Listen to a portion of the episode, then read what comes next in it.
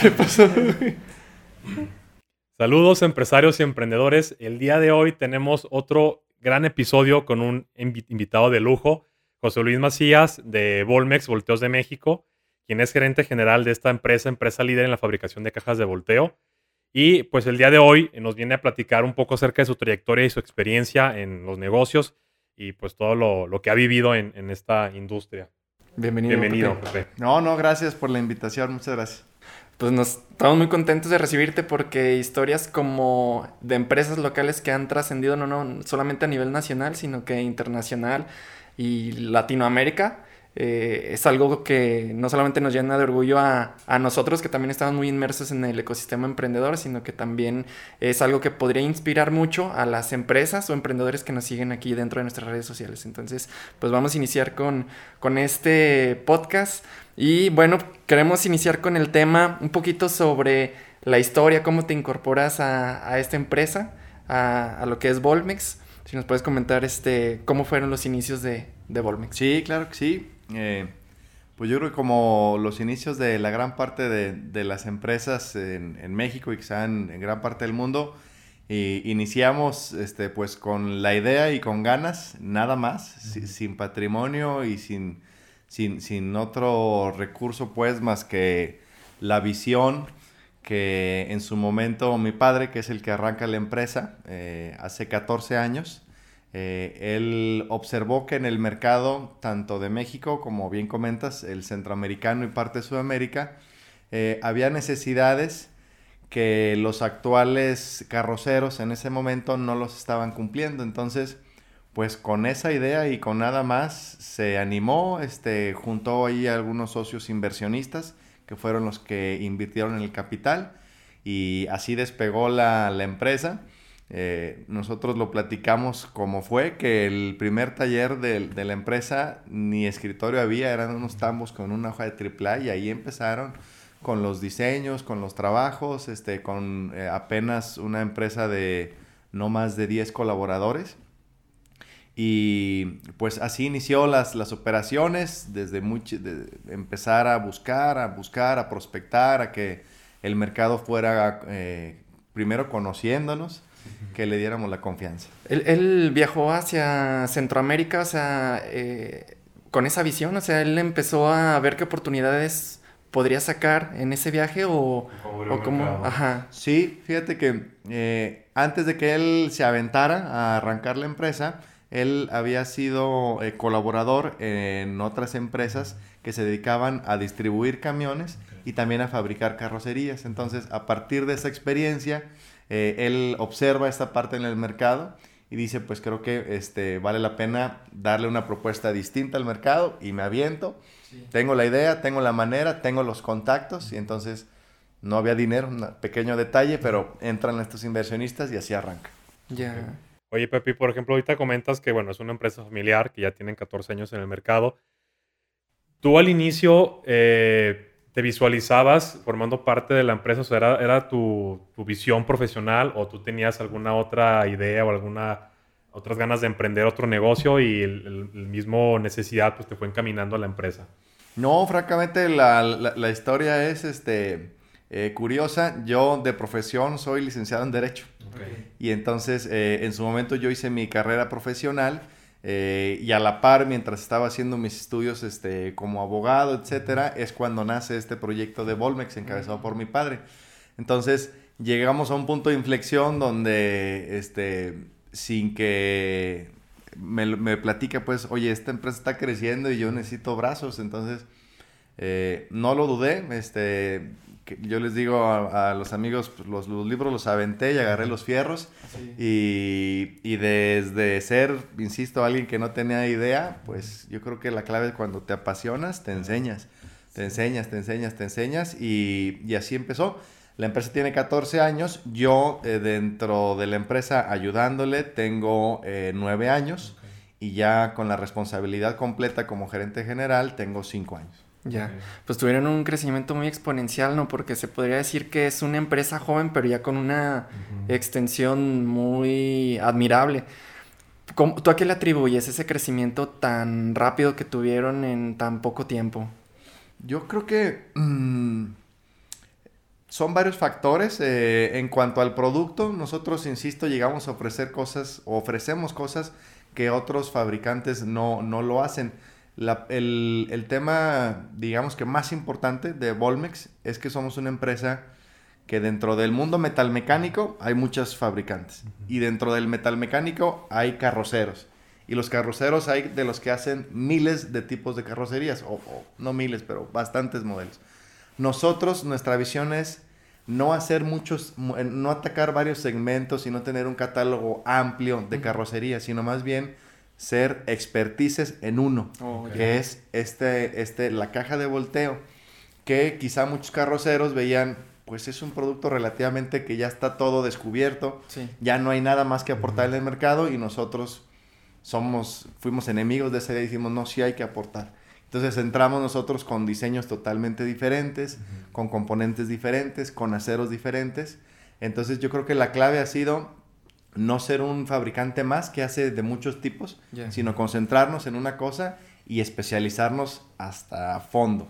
Oh, súper ¿Y cómo fue? Porque sabemos que trabajan con marcas reconocidas a nivel mundial en, cuanto al tema de, de camiones.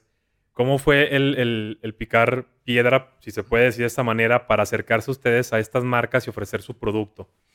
Fue de, abajo hacia arriba en la pirámide, este, desde agarrar el carro y meterle kilómetros y estar visitando desde las agencias distribuidoras de camiones desde Tijuana hasta Mérida, aquí en el territorio nacional, y estar subiéndonos a los aviones y ir a los mercados de exportación. Y entonces a través de las confianzas de una oficina que distribuía una marca de camión y ya teníamos la presencia en una zona, en otra zona, en otra zona. Todo eso después fue escalando hasta que llegó a las oficinas corporativas de las marcas de camiones. Entonces, oye, pues este, en varios de mis distribuidores, todos están diciendo que Volmex hace las cajas de volteo con buena calidad, que es una empresa seria. Entonces desde ahí fuimos escalando hasta llegar ya a alianzas nacionales, alianzas donde ya la, como este, bien lo comentas, este, empresas como Daimler, como Navistar, como Kengort, como Mac, eh, como Scania, eh, nos han buscado para llevar a otro nivel la alianza por, insisto, yo creo que de menos a más, o sea, los mismos distribuidores este, este, hicieron que ellos voltearan a verlos. Sí, es que se percibe como una empresa como de muchas décadas, o sea, cuando uno va, por ejemplo, a ahí a... Bueno, cuando nos tocó visitarlos, yo pensé que ya tenían como tres generaciones así de... Yo también. Y, no, o sea, resulta que sí llevan, o sea, teniendo como esa comparativa o esa percepción que uno tiene, este, y cuando nos damos cuenta de que el tiempo que, que llevan en el mercado no es tanto como se percibe, o sea, se ve como... O sea, no nos imaginamos como ese crecimiento en tan poco tiempo. Entonces, la parte de las relaciones, pues se podría decir que es algo súper importante, ¿no? O sea, aventurarse a, a, tener ese tipo de experiencias que en un inicio tuvo tu, tu papá y, y, posteriormente ir creando nuevas conexiones, se podría decir, ¿no? Que es, algo súper importante para, para llegar al punto en el que ustedes ahorita están. Sí, sí, que, que incluso nosotros no, no, nos consideramos como una empresa grande, incluso nuestra visión es otra y, y, claro que eh, somos conscientes de que incluso hay empresas que, que, en efecto nos llevan más años, que nos llevan más. Entonces no sentimos que, que, el camino de Volmex ya haya llegado a la cima. También, francamente, nos sentimos en un, una empresa que todavía tiene mucho por crecer. Sí, ¿y qué, qué proyección ahorita puedes decir que tienen a, hay un futuro pues, a corto plazo, por ejemplo. Fíjate que encontramos que eh, el reto más importante en el que estamos como empresa es eh, cómo emigrar. Yo, yo, lo platico con nuestros colaboradores, es cómo emigramos de ser un taller a ser una industria. Eh, puedes hacer una caja de volteo como taller o puedes hacer una caja de volteo como industria. Entonces, lo que representa pues esas palabras es mucho, es este, toda una eh, implementación de sistemas de, gestiones de, gestión de calidad, es procesos, estandarizaciones, es revisiones, es controles. Entonces, eh, ahorita estamos en eso con miras al crecimiento, porque si queremos llegar a otros segmentos, a otros mercados, a, nuevas este, divisiones, estamos conscientes que primero tenemos que elevar el nivel de nuestra empresa. Entonces, eh, estamos concentrados en eso para llegar a, otros, a otras fronteras. Incluso hemos analizado que no solamente estas fronteras, podemos llegar a otras partes. Eh, hablo Estados Unidos o por qué no incluso más lejos, eh, analizando condiciones logísticas, este, maneras, pero mm, pues yo creo que hay, hay, mucho por hacer, hay mucho por hacer todavía.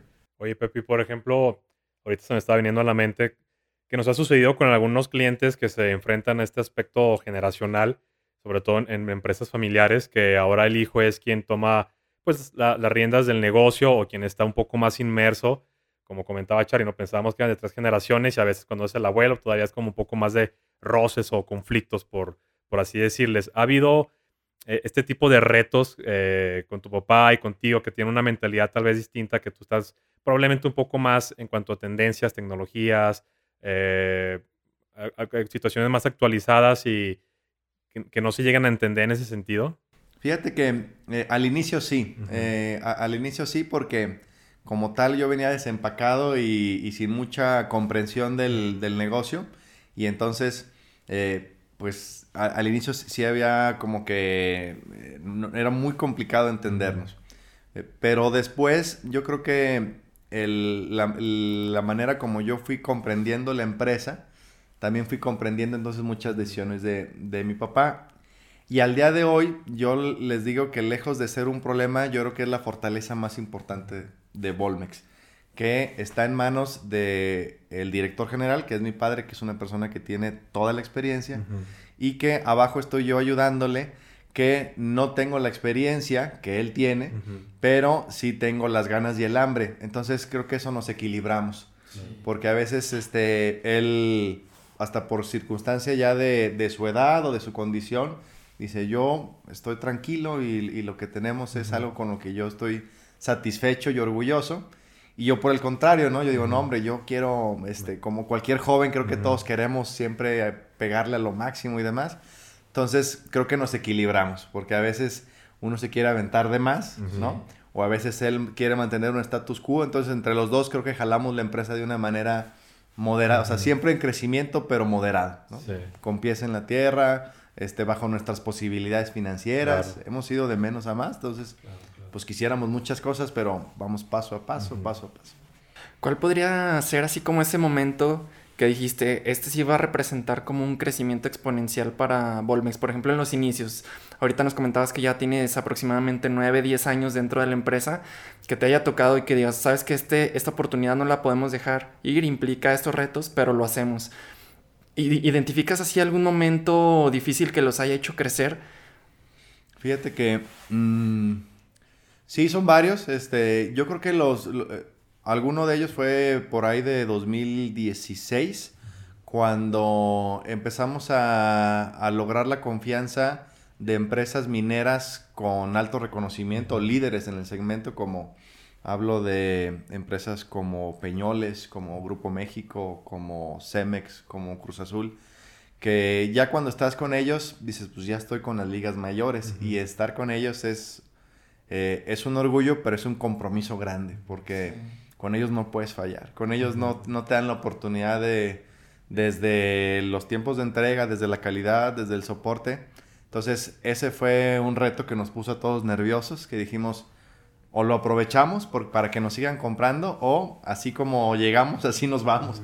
Y es que gracias y ya no. Y afortunadamente podemos presumir que ninguno de ellos o sea, nos probaron y ahí se queda. Sí. Oye, ¿cómo es presentarte, por ejemplo, con estas super empresas grandísimas? O sea, llegas y te, te, dan chances, por ejemplo, ¿tienes cinco minutos para presentar?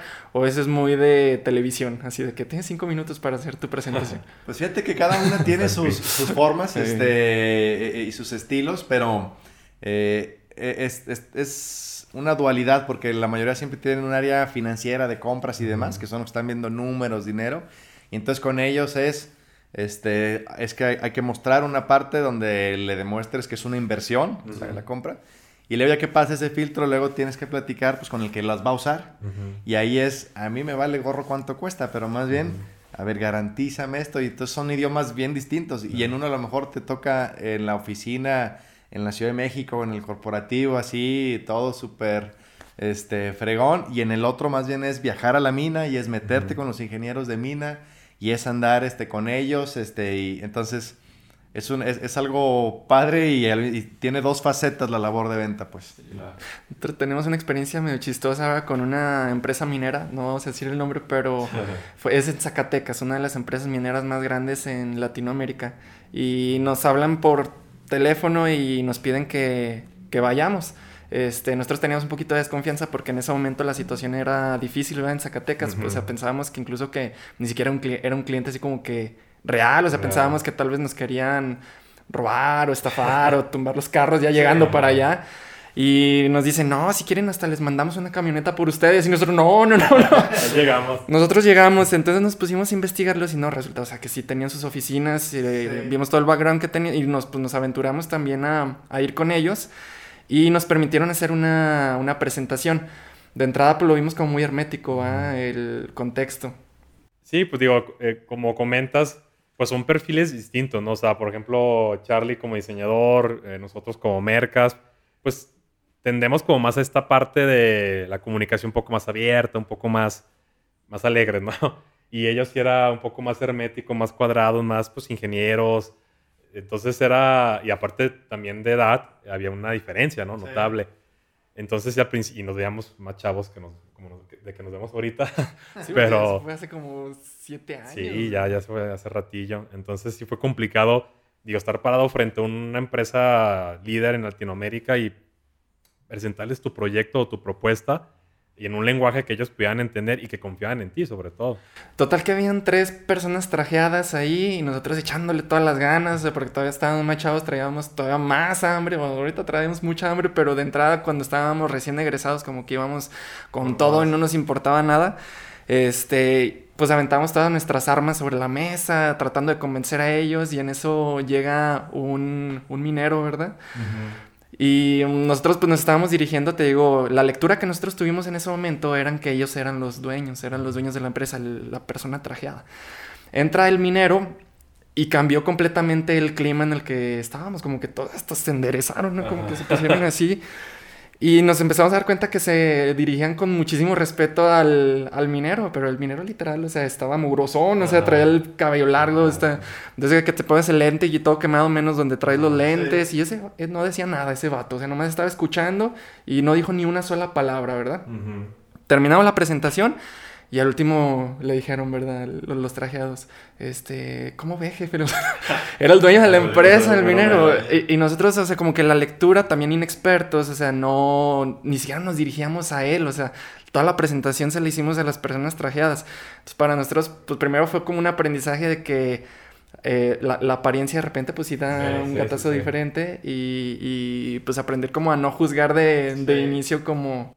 y la importancia de pues esta parte de poderte comunicar no solamente con personas eh, como de tu giro o de tu profesión, sino pues tener la, la, experiencia y la apertura de poder ser pues un poco más abierto, ¿no? En ese sentido, como comentabas hace, hace ratito, y que justo han sido temas que hemos abordado en los eh, diferentes episodios del podcast, que no encasillarse con, ah, yo solamente con ingenieros, o solamente con diseñadores, solamente con administradores, sino el tener esta versatilidad, ¿no? De poder comunicarte y expresarte con otras personas, pues justamente para eso, ¿no? Sí, como qué perfil te es difícil, por ejemplo, llegar con una conversación en donde tengan mucha empatía. ¿Te ha tocado como algún perfil complejo dentro del sector empresarial? Sí, hay, hay de todo, digo, eh, ahorita lo escuchaba y también yo tengo muchas esta, anécdotas que nos ha tocado, pero eh, quizá las más complicadas han sido eh, gerentes de mina que llevan eh, años en, su trabajo y llevan años utilizando un cierto tipo de maquinaria. Y de repente eh, llegamos nosotros como aliados de algunas marcas de camiones y les decimos, ¿sabes qué? Es que mira, esta alternativa te conviene más, vas a gastar menos, es más eficiente. Y entonces a veces más de alguno en la empresa dice, hagámoslo.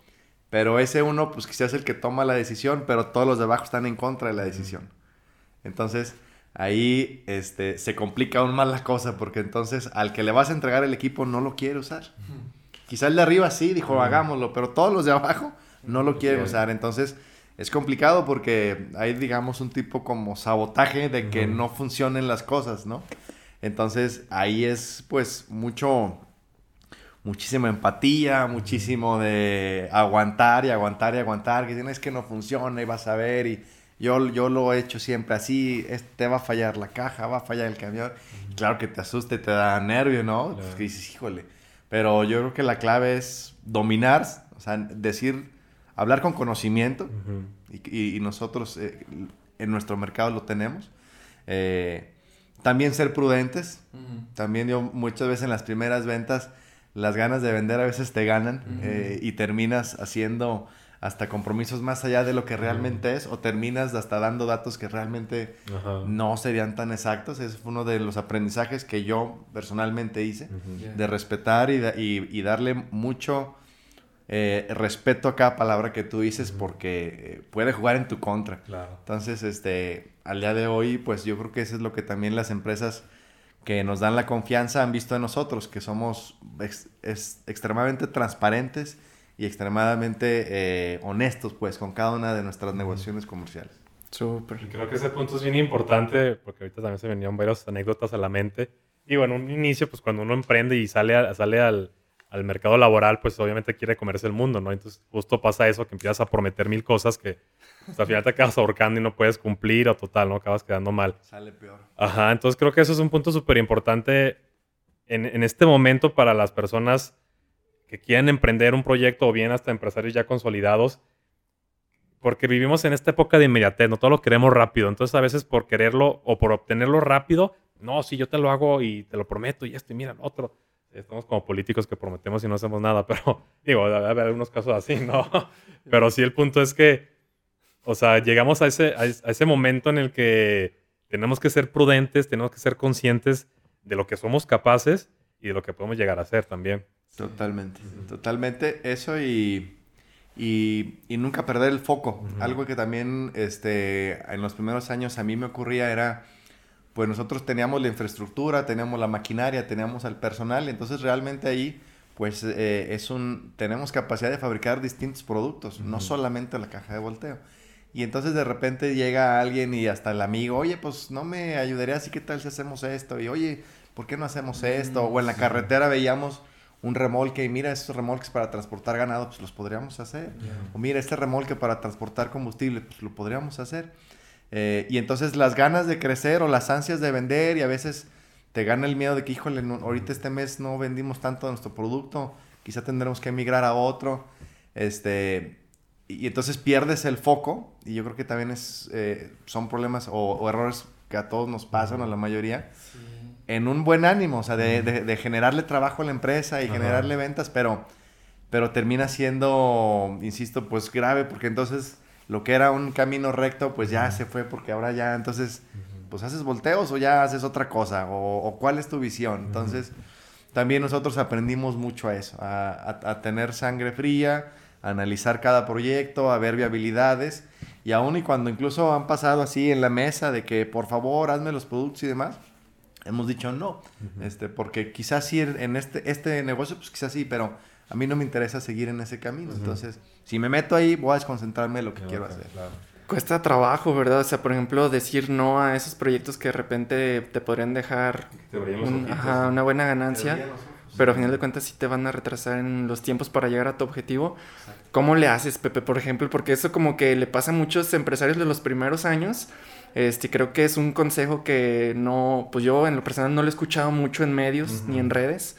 Este, y es un factor común que he visto en muchos emprendimientos. O sea, que primero empiezas con algo y de repente le metiste otra cosa y como tú dices, ya te vas desviando.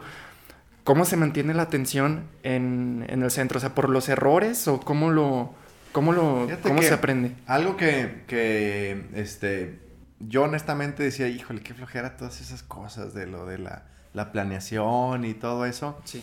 La planeación estratégica de las empresas, eh, yo era de los que decía, eso es paja, eso es aquí, lo que es trabajo diario y aquí los negocios se van dando y demás. Y ahorita yo más bien defiendo mucho la planeación estratégica. La planeación estratégica, llevamos tres años trabajando bajo una, metodología de planeación estratégica de empresa. Eso es lo que yo creo que a nosotros nos ha permitido eh, que el foco siempre esté en algún lado, porque entonces una vez al año nos juntamos todos los colaboradores y analizamos a ver en dónde estamos, qué queremos y ahí eh, se plasma la visión y entonces en base a la visión es, pues entonces Mes a mes vamos a revisar que estamos haciendo esto y esto y esto. Mes a mes vamos a revisar cuántos clientes mineros ya nos echamos a la bolsa. Si llega algún vendedor y, ah, mira, ya conocí un cliente que vende, este, que, va a ocupar remolques de ganado. Decir, pues compadre, gracias, pero es que esta no es la meta, Esta no es la meta. Sí, pero no es la meta. Entonces, o sea, como que siempre tener esa guía es yo creo que la clave para no perder el foco porque ya hice esto, pues chido, pero es que no es la meta esa. Ya, la meta es esta. Sí, pues nos falta mucho también a nosotros. Yo siento también aquí que en la agencia de repente nos desviamos con... Porque, o sea, si, si, era mucho anteriormente como de la planeación, planeación y igual que tú, también nosotros pues somos hacedores, ¿no? De, no, mejor acción. Bueno, siento que se necesita como un equilibrio, ¿no? Obviamente tener la planeación para tener esta guía, pero hacer las cosas, no solamente estar pleno durante todo el año y no ponerte las pilas porque te quedas como tibio. Entonces, tener como este equilibrio de, hacer las acciones necesarias, pero con, una, con un plan, o sea, con esta visión, con este objetivo. Sí, de acuerdo. Totalmente. Bueno, Pepe, el siguiente tema que nos gustaría tocar es este. Nosotros consideramos que algo bien importante, fundamental y que es la base de todo es la relación que se lleva empleados con directivos y cómo disminuir como esa línea que en algún momento se podría percibir como dos bandos, o sea, que no se sientan, no, los empleados contra los... ¿Ustedes cómo resuelven esa parte o cómo se relacionan, cómo la relación directa con los empleados? Pues sí, es, es, es, un gran tema este, y, y, es un trabajo constante no resuelto. Eh, nosotros, mm, para dimensionar, en, en, la empresa somos ahorita 75 colaboradores. Y entonces, eh, un primer tema, ah, eh, en regresando a algo lo de planeación, era que nuestros índices de rotación eran muy grandes, es decir, entraba gente y se iba, entraba gente y se iba, entraba gente y se iba. Y entonces eso cuesta mucho dinero. Sí. Cuesta mucho dinero porque eh, otra vez reclutar y otra vez capacitar y otra vez acomodar. Entonces, para nosotros metimos como un tema de revisión a fuerza, a fuerza, cada mes es el clima laboral. Y entonces empezamos a, a, veces es complicado la comunicación porque yo creo que malamente, pero en, los, en, en México pues como que el patrón no está muy acostumbrado a decirle al empleado cómo estás. Y entonces el, el, colaborador que está en una empresa, pues tampoco está acostumbrado a decir me siento bien. O sea, ni, ni, ni, el, ni los patrones mexicanos creo que tienen esa escuela, ni tampoco este, los colaboradores tienen esa escuela. Entonces, nosotros lo resolvimos con este, encuestas este, anónimas, o sea, que, que no pusieran datos. Y que se desfogaran. Y que se desfogaran este, con toda la libertad y pues te tocaba leer hasta mentadas de madre y demás, pero... Ya reconocí la letra. Este, y le ya llevamos al grafólogo, ¿no? Fuiste tú. Este, pero eso nos ayudó mucho al termómetro, al termómetro a decir, híjole, qué mal estamos. Francamente, muchas cosas que ni por aquí nos, nos pasaban. Y decíamos, qué mal que no vimos esto. O sea, temas tan sencillos como, no sé, el, el área de baños, este, hay que dignificarla, hay que hacerla bien que real, malamente, pues, pero a veces entre tantos pendientes lo, lo pones tú en la lista al final. Y quizá para los trabajadores está en su tema número uno, porque diario entran al baño y dices, híjole, no manches, por un ejemplo. Sí. Entonces, ese esquema lo, nos ha funcionado de alguna manera. Y yo creo que la, ya a título personal, mía con los colaboradores, que digo, tampoco puedo decir todos me adoran y pues, ¿por qué no? Eso sería mentir, pero al menos yo sí lo que tengo como regla es... Eh, siempre tratarlos con respeto. O sea, yo siempre yo pido las cosas por favor y siempre digo gracias. Sí. Sin importar, pues, este, yo creo que hay maneras de ser eh, estricto, pero, pero sin perder el respeto. Claro. Entonces, este, esa es una escuela de mi padre y yo la trato de seguir. Y yo creo que también los, los colaboradores se sienten bien siempre en, en primero decirle, este, hola, buenos días, ¿cómo estás? Y luego ya, oye, traigo este pendiente, te lo encargo por favor. Ya cuando entrega, muchísimas gracias. Yo creo que son detalles que este, suenan quizás minúsculos, pero yo, yo creo en ello, creo que eso funciona. Pues, ah, no, que, que son acciones, como dices, mínimas, pero que a final de cuentas suman y funcionan, que a veces justo descuidamos porque no lo tomamos en cuenta por ser tan pequeñas. Decimos, no, pues, o sea, no, no importa, ¿no? Pero sí son súper importantes. Sí, y si vieron una disminución de rotación de personal, por ejemplo. Sí, bajamos el índice. Este, bajamos el índice, traíamos un índice en el área, no en toda la empresa, sino lo que representa el área de producción. Traíamos índices como del 9%, este, y ahorita traemos un índice del 4.5%. Este, y vamos cada año, le ponemos, pero vamos por el 3, pero vamos por hasta llegar a, no se puede que sea el 0%. Siempre también va a haber a veces que dices, híjole, por más que lo hago, está el conflictivo, ¿no? Y lo también es un reto, cómo que ese conflictivo no intoxique a la organización, ¿no? Entonces, también ese es un problema, este, hay que cuidarlo. El tema de los salarios es un tema, a veces, este, en tu óptica tú ves de alguna manera y sientes que debe haber una remuneración especial para alguien y a veces lejos de ayudar a la organización lastimas la organización porque el resto se cae de ánimos, ¿no? Entonces lo que tú pensarás, ah, qué buen patrón, le voy a dar un reconocimiento a él, pues quizás es un efecto contraproducente en todo el equipo. Porque entonces todos dicen, ah, pues nomás ve el trabajo de él, ya yo no lo voy a hacer. Entonces también cuidamos mucho y dijimos, no, pues creo que esa no es la solución. Tenemos que pensarlo siempre como equipo, no como tú eres el chido y nomás te veo a ti. Ya. Oye, Pepe, tú que tienes este, pues un puesto que implica mucha responsabilidad de estar hablando con gente, tratos con el extranjero, Centroamérica, los proyectos publicitarios, o sea, prácticamente llevas la batuta de la empresa y la comunicación con, con tu papá. ¿Cómo se le hace como para lidiar primero con toda esa carga de trabajo y segundo con el estrés?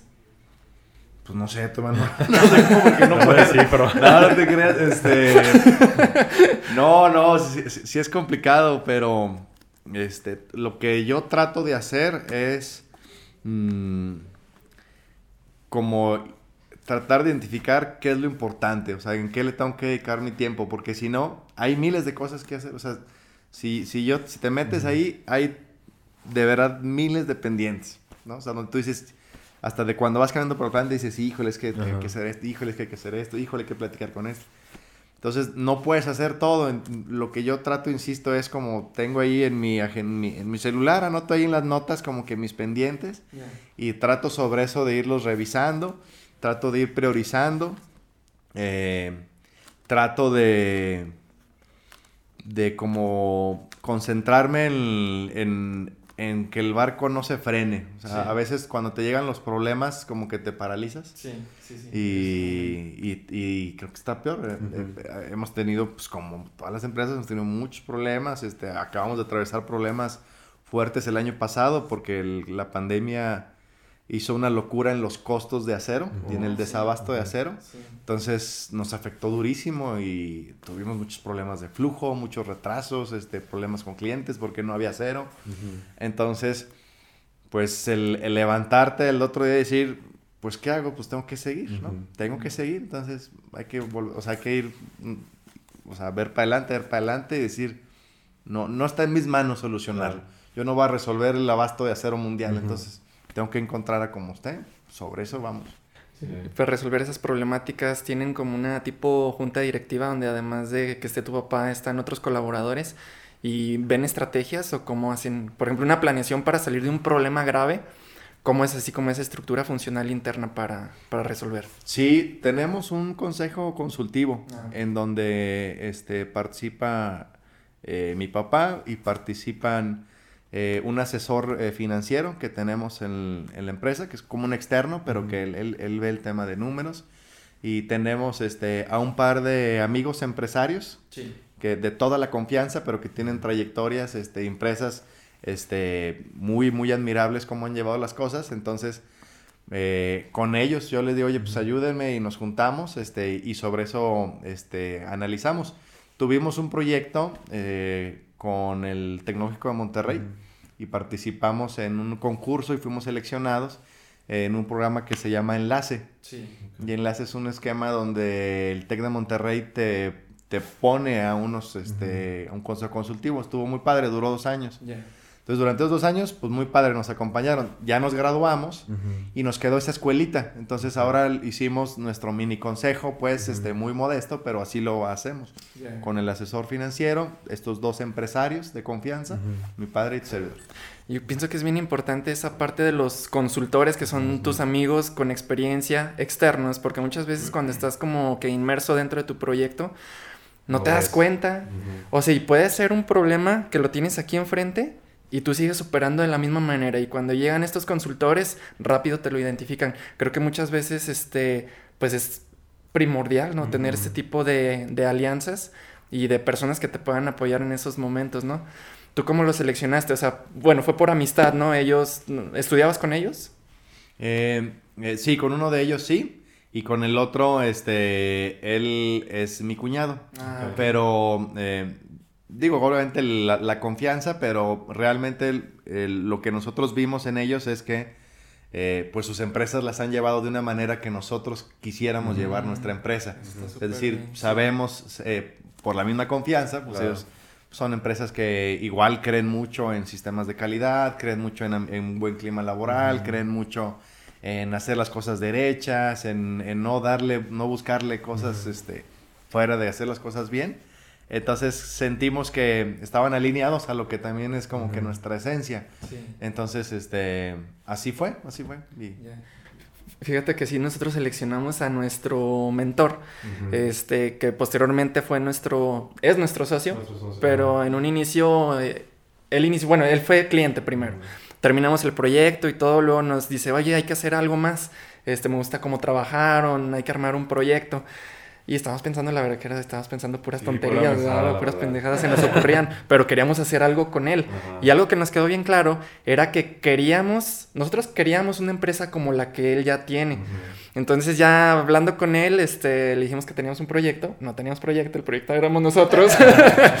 y le, nosotros. Ajá, le dijimos, ¿sabes qué? No tenemos proyecto, pero queremos que seas nuestro mentor y más que tu inversión, eh, nos interesa más tu mentoría. Ajá, conocimiento. Ajá, y, y estas personas que ya trascienden, este, para ellos como que eso es muchísimo más redituable que todo el dinero que les puedas dar, o sea, como que están en otro nivel, ya el nivel de trascendencia, ¿no? Donde ya pasaron como el nivel de estabilidad y que tu proyecto funcione y que tu negocio vaya encaminado, luego sigue ese nivel que lo vemos como trascendencia, y ahí es donde entra como la parte de mentoría. A estas personas como que les encanta dar mentoría. Entonces para él este dijo, no, sí le entramos y todo. Y creo que ese para nosotros fue el punto de inflexión, ¿no? El ya tener como un capitán. pues una, sí, un capitán del, barco, porque digo, la neta, pues uno se empieza a formar y empieza a estudiar y todo lo que quieras, porque obviamente lo que aprendes en la, en la escuela, pues es la base, ¿no?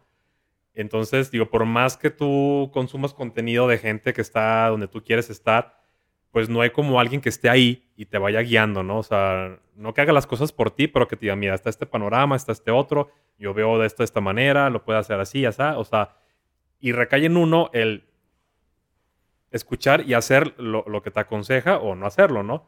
Entonces, eso también es, importante, pero siempre con, eh, eh, con una persona que es afín a, a lo que tú tienes, ¿no?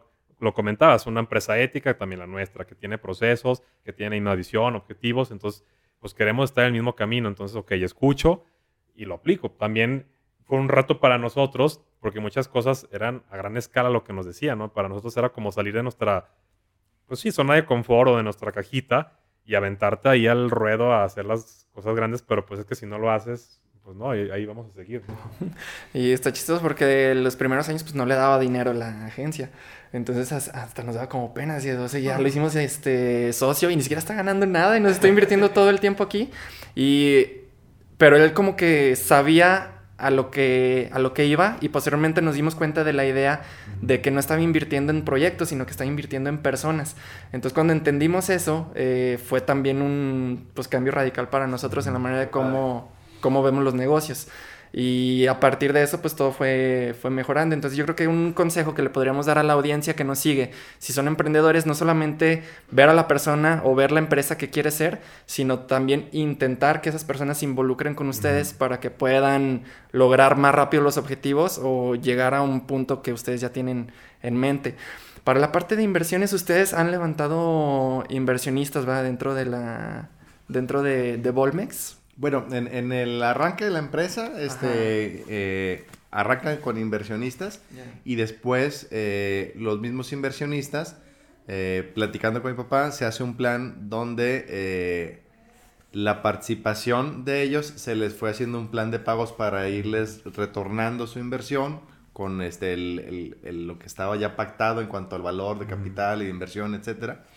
Y entonces llegó un punto donde la, empresa eh, ya quedó libre de inversionistas, o sea, es decir, ya eh, siendo el único dueño mi padre. Eh, así duramos, digamos que tres años en el arranque fue esa parte de inversionistas, después ya despega solo. Y de ahí duramos muchos años donde no teníamos, este, o bueno, no ha habido nuevos inversionistas, pero sí ahorita estamos en otra parte donde tenemos créditos bancarios, que yo, yo siempre los he entendido pues como un, socio.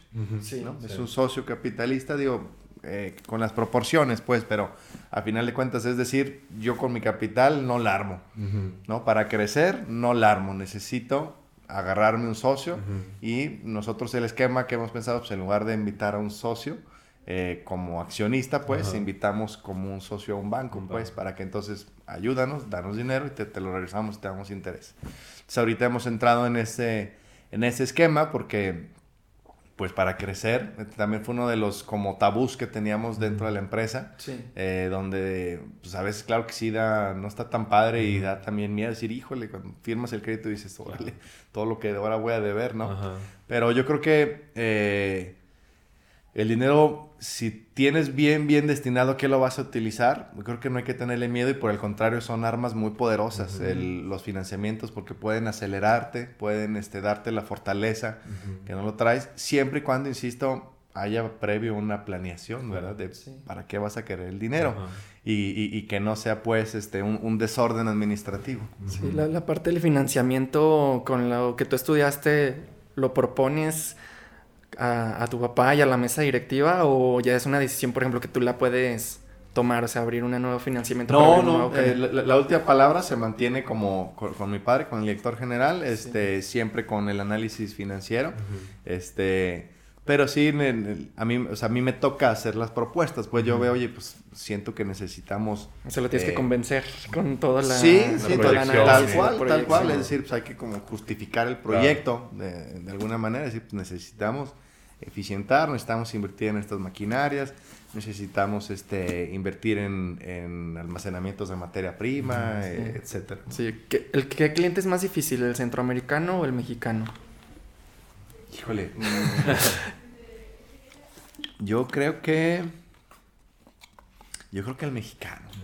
y, ojalá no se escuche mal, pero eh, es la experiencia de nosotros. Este, hemos encontrado que el, centroamericano tiene un perfil muy, como que obra de, muy buena fe, siempre, este, y, muy comprensivo con las circunstancias. Y eh, gran parte del perfil del, cliente mexicano también, pero eh, pues también te toca a veces con clientes que, que tienen una manera de negociar, cada quien tiene su estilo de negociar, pero son clientes que creo que en lugar de verte como un aliado y decir, oye, yo no quiero que me veas la cara, pero pues tampoco te quiero meter contra la, contra la pared a que malbarates tu producto o te quiero este, exigir cosas que van más allá de tus responsabilidades. No, sé si me explique. O sea, nos ha tocado el cliente, el cliente mexicano como gandallón, o sea, el que dice, no, no, pues este, eh, yo soy el grandote, y si quieres estar aquí, no, no, pues necesito más descuento, más descuento. Cuando dices ya ni siquiera lo estás haciendo conscientemente. Lo ves así con la mirada, le dices, lo que me estás diciendo ya nomás es como que para demostrar a ver qué tanto puedes y oh, como que esa filosofía a nosotros no nos gusta. Nosotros a nuestros proveedores no somos así. O sea, no se trata de exprimirlos ni de apretarlos ni de... Se trata de pues que les vaya bien y claro, que va a haber utilidad, pues claro. Todos lo que hacemos es para que nos quede algo, ¿no? De eso se trata. Entonces, este, sí hay alguno que otro cliente que sí, los atendemos, pero dices, no, pues como que tú no me estás entendiendo como socio, me estás entendiendo como quiero todo para mí y friégate tú, ¿no? Sí, hay uno que otro. Sí, fíjate que lamentablemente, digo, pues esa mentalidad que, pues bueno, que a nosotros también nos ha tocado con, con pues aquí en México, con clientes nacionales que obviamente la gran mayoría, y afortunadamente han sido con este perfil más, pues de ayudar, ¿no? Eh, si me va bien a mí, también te va a ir bien a ti y ganar, ganar. Pero sí, tristemente, pues nos enfrentamos mucho a esta situación, a este tipo de perfiles del, pues sí, del gandallismo, ¿no? De todo para mí y, me da igual lo que pase contigo, ¿no? Y siento que eso también como que frena en el ecosistema, tanto empresarial como emprendedor, que es complicado. Está chistoso lo que comenta Pepe, que de repente ya hasta parece como un protocolo de negociación, ¿no? Que te piden lo del descuento, o sea, ¿por qué lo traemos ya? O sea, si... Yo, yo, pienso que ya hasta muchas empresas suben el precio considerando el regateo. Entonces, como que es bien difícil, o sea, quitar eso de la cultura mexicana, ¿cómo lo quitas? Si ya hasta las empresas lo estandarizan, o sea, sube el 15 porque nos van a pedir el, regateo, pues que le, le, ofrecemos el 20 y al final nada más en realidad le estamos dando el 5. ¿Sabes cómo? sí, sí, O sea, ya está. Luego hasta está como que, no pediste descuento, no, pues qué menso. Sí, o sea, hasta como que está mal visto. Oye, pero pues qué, ¿por qué no regateaste? Pues porque o sea, digo, ¿por qué voy a regatear si yo considero, no sé, digo, me queda claro que todos buscamos la eficiencia en tu empresa y me queda claro que todos buscamos eso, pero yo creo que hay un, eh, hay una línea, ¿no? hay, una línea. A mí me, me ha impresionado mucho este, un modelo de, de, trabajo en el tema de metal mecánico o de varias industrias, que es el OEM, el, el, estar maquilando eh, piezas a gran escala para distintas este, industrias automotrices, etcétera donde eh, me han platicado que son esquemas, este, le llaman Open Book, donde tú dices, ¿sabes qué? Le dices a tu cliente, este es mi costo, esto es lo mi gasto y esta es mi utilidad. O sea, tú le abres completamente y le dices, o sea, vámonos así. Y el cliente dice, me parece muy bien que te lleves este dinero a la bolsa como tu utilidad. entonces, oye, ya me subió el costo, ya me subió el gasto, muy bien, muy bien. Pero mantengo mi misma utilidad, entonces el cliente eh, con una transparencia, ¿no? Una transparencia, lo pienso y digo, no, aquí en México, imagínate, qué complicado sería llegar a ese punto donde tú te encueres, puedes decirle, ¿sabes qué? Yo para los contenidos, pues este es mi costo, este es mi gasto, y me voy a llevar esta lana, o sea... ¿Y ese modelo ya lo están aplicando? Funciona. No, nosotros no lo estamos ah, aplicando, pero, pero nosotros, en, eh, sí, en este, ambiente, en este ambiente en el que estábamos y que platicamos con industrias, eh, me lo han platicado y a mí me ha llamado mucho la atención de que qué padre nivel pues de confianza o de aliados este, con tu cliente, donde es, o sea, no, no, no te voy a ver la cara, no voy a ganar más de un, un porcentaje razonable, entonces tú ni me exprimas de más, ni tampoco yo te voy a, clavar el diente de más, ¿no? lo que debe ser. Fíjate qué interesante sería implementar eso ya aquí en, en México. Pues, porque a mí no se me ocurría un modelo para poder darle como un corte de tajón así a, esa problemática y ese modelo podría funcionar bastante. Yo, yo sí lo implementé hace poco, una semana pasada, con una persona que nos preguntó por un servicio y como que muy, no recuerdo si de aquí de México o de, algún, o creo que de Colombia. Y llega un punto en que dices, ah, bueno, pues, o sea ahí te va, mira, esto es lo que cuesta, lo que, nos, lo que gastamos, o sea, y yo me llevo esto, el 3%, ¿no? O sea, un decir. Entonces pues, fue como que, ah, entran en un, en, en, pues en, razón de decir, ah, ok, pues no, no, es como que me estaban encajando el colmillo, ¿no? Que no simplemente, pues pero sí, hay muchas cosas detrás de. Te desesperó el vato. Sí, más bien fue por eso. Pues, no fue como que yo pensé en el sí, sistema, sí, Sí, te empujó, te empujó a hacer eso, güey. Te dan mis cuentas T, güey. Sí, sí, sí, sí, sí.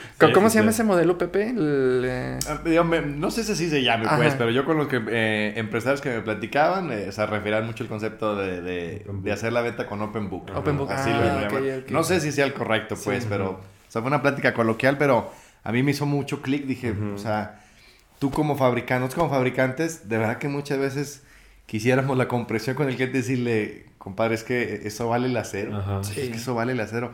No, no tenemos mayor interés de, de, claro, de que tengamos un margen de utilidad. Y entonces es que me dije, híjoles, qué, qué, qué, qué padre llevaríamos la fiesta a todos. A todos, porque es una cadena, ¿no? Claro. Es una cadena. Sí, bien, Pepe. Pues para finalizar el podcast, Pepe, esta pregunta siempre se la hacemos a todos los empresarios reconocidos que nos están visitando aquí.